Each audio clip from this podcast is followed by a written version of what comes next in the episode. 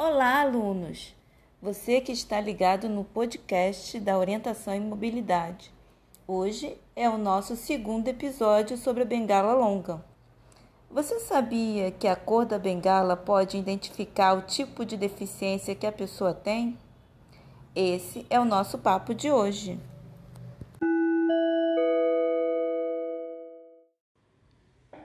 É importante conhecer as cores da bengala para saber qual tipo de deficiência ela representa. Então, temos três cores: branca, verde e vermelho com branco. A bengala branca é usada para pessoas cegas.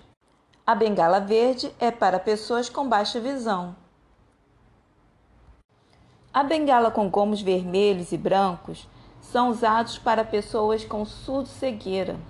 Então, conseguiram identificar as bengalas?